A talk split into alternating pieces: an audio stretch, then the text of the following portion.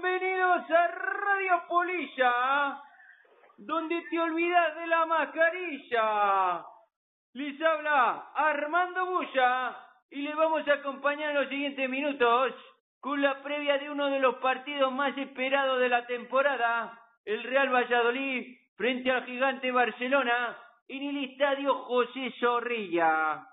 Nos visitan los pibes del Fútbol Club Barcelona, también conocidos como culés.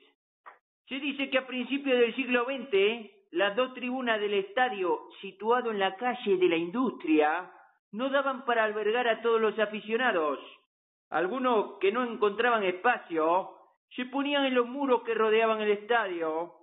Cuando la gente paseaba de día por las inmediaciones del estadio, veían las colas o los culos, como dicen acá, de los seguidores sentados sobre el muro. Allí se les empezó a conocer como los culers, que significa los que enseñan el culo. Se escribe culers con R, pero se pronuncia culés. Y con este apodo, que se extendió como la pólvora en la ciudad condal, aún se les conoce. Se habla en la prensa, cambiando de tema, de que si hacemos un partido perfecto, ganaremos seguro. Pero como dice el extremo del Figuera Fútbol Club, Salvador Dalí, no temas a la perfección, nunca la alcanzarás. Y el que está cerca de la perfección es nuestro colaborador habitual, el hombre que surgió del frío, el predictor del fútbol internacional, Dale mamá que se viene, ¿eh? El doctor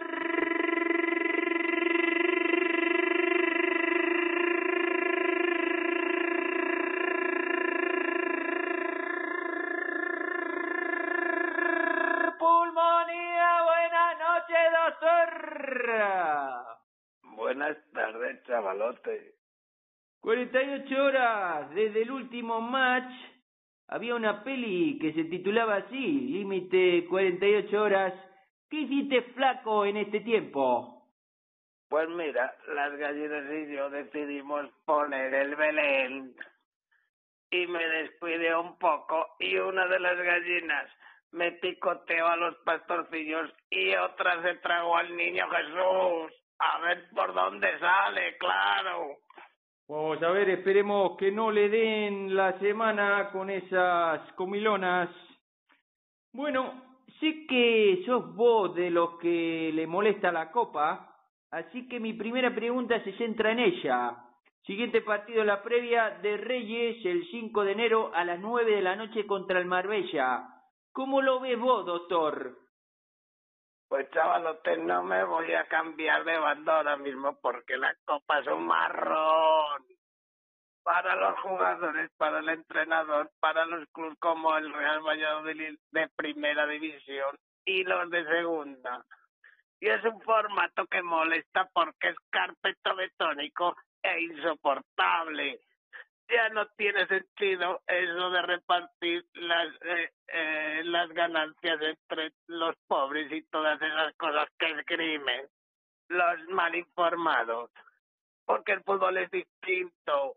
Y esos aficionados de Marbella que va al Valladolid como no les ha tocado uno de los tres grandes pues se la pela bastante. Ajá bueno, yo sigo ilusionado con la Copa. Repetimos en Marbella. El año pasado pasamos a los penaltis. Así que este año esperemos que en los 90 lo, lo podamos resolver. Y además le damos minutos a, a los suplentes y se van rodando también para la posibilidad de entrar en el terreno de juego en cualquier momento durante la liga. Ya centrándonos en el match de mañana, esperan muchas rotaciones. Hombre, yo creo que el mister no debería hacerlas. Yo creo que debería apostar por su once fijo y terminar el año con él, pues es un equipo que, como bien saben nuestros oyentes, ha sido zarandeado por las lesiones y más bien que reservar lo que les conviene a los chicos es coger ritmo. Muy bien, lo único que parece que el J-Bond de Zorrilla, el 007, va a ser baja, acabó tocado en el partido de Sevilla, con lo cual ganan posibilidades tus dos hombres de delantera, a esos que tanto criticas cuando juegan juntos, que dice que decís vos que no, no se dan ni la hora. ¿Cómo lo ves? ¿Sacará otra vez a Weisman y a Marcos André arriba o tirará de alguna media punta? No me cabe duda de que va a repetir lo mismo. El mister, que es un hombre de fútbol, como ya dijimos, quiere contentar a todo el mundo. Y entonces va, yo creo, es mi opinión, que va a seguir apostando por esos dos jugadores. Uno fuera de sitio, nuestra mejor promesa, y otro en su sitio, pero completamente incompatible que se buscan la vida y se buscarán la vida sin nuestro 007 o alguien que les haga ver el juego y les ponga los balones. Y ojito flaco con el Fútbol Club Barcelona, porque como visitante una victoria contra el Celta, un empate contra el Alavés y tres derrotas contra Getafe Atlético de Madrid y Cádiz. ¿Qué te dice esto, doctor?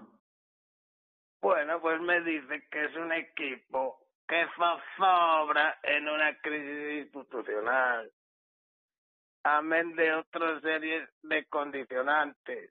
Es un club, no hay que olvidar, que era, es, no sé si es, pero era el de mayor masa salarial del fútbol mundial y es al que más le ha golpeado la pandemia.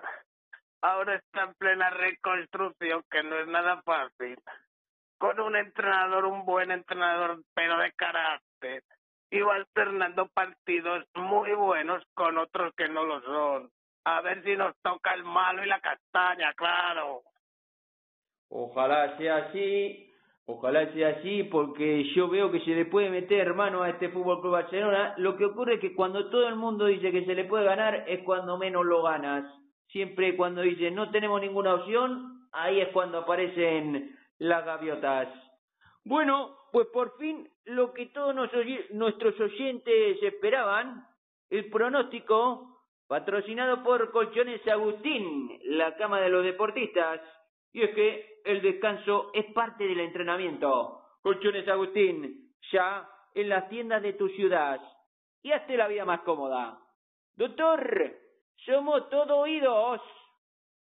Bueno, pues hay tres equipos, hay tres pronósticos en esta liga española que son los más difíciles que hay, que son los tres transatlánticos, porque para elevar nuestra cuota por encima de dos hay que asumir muchos riesgos.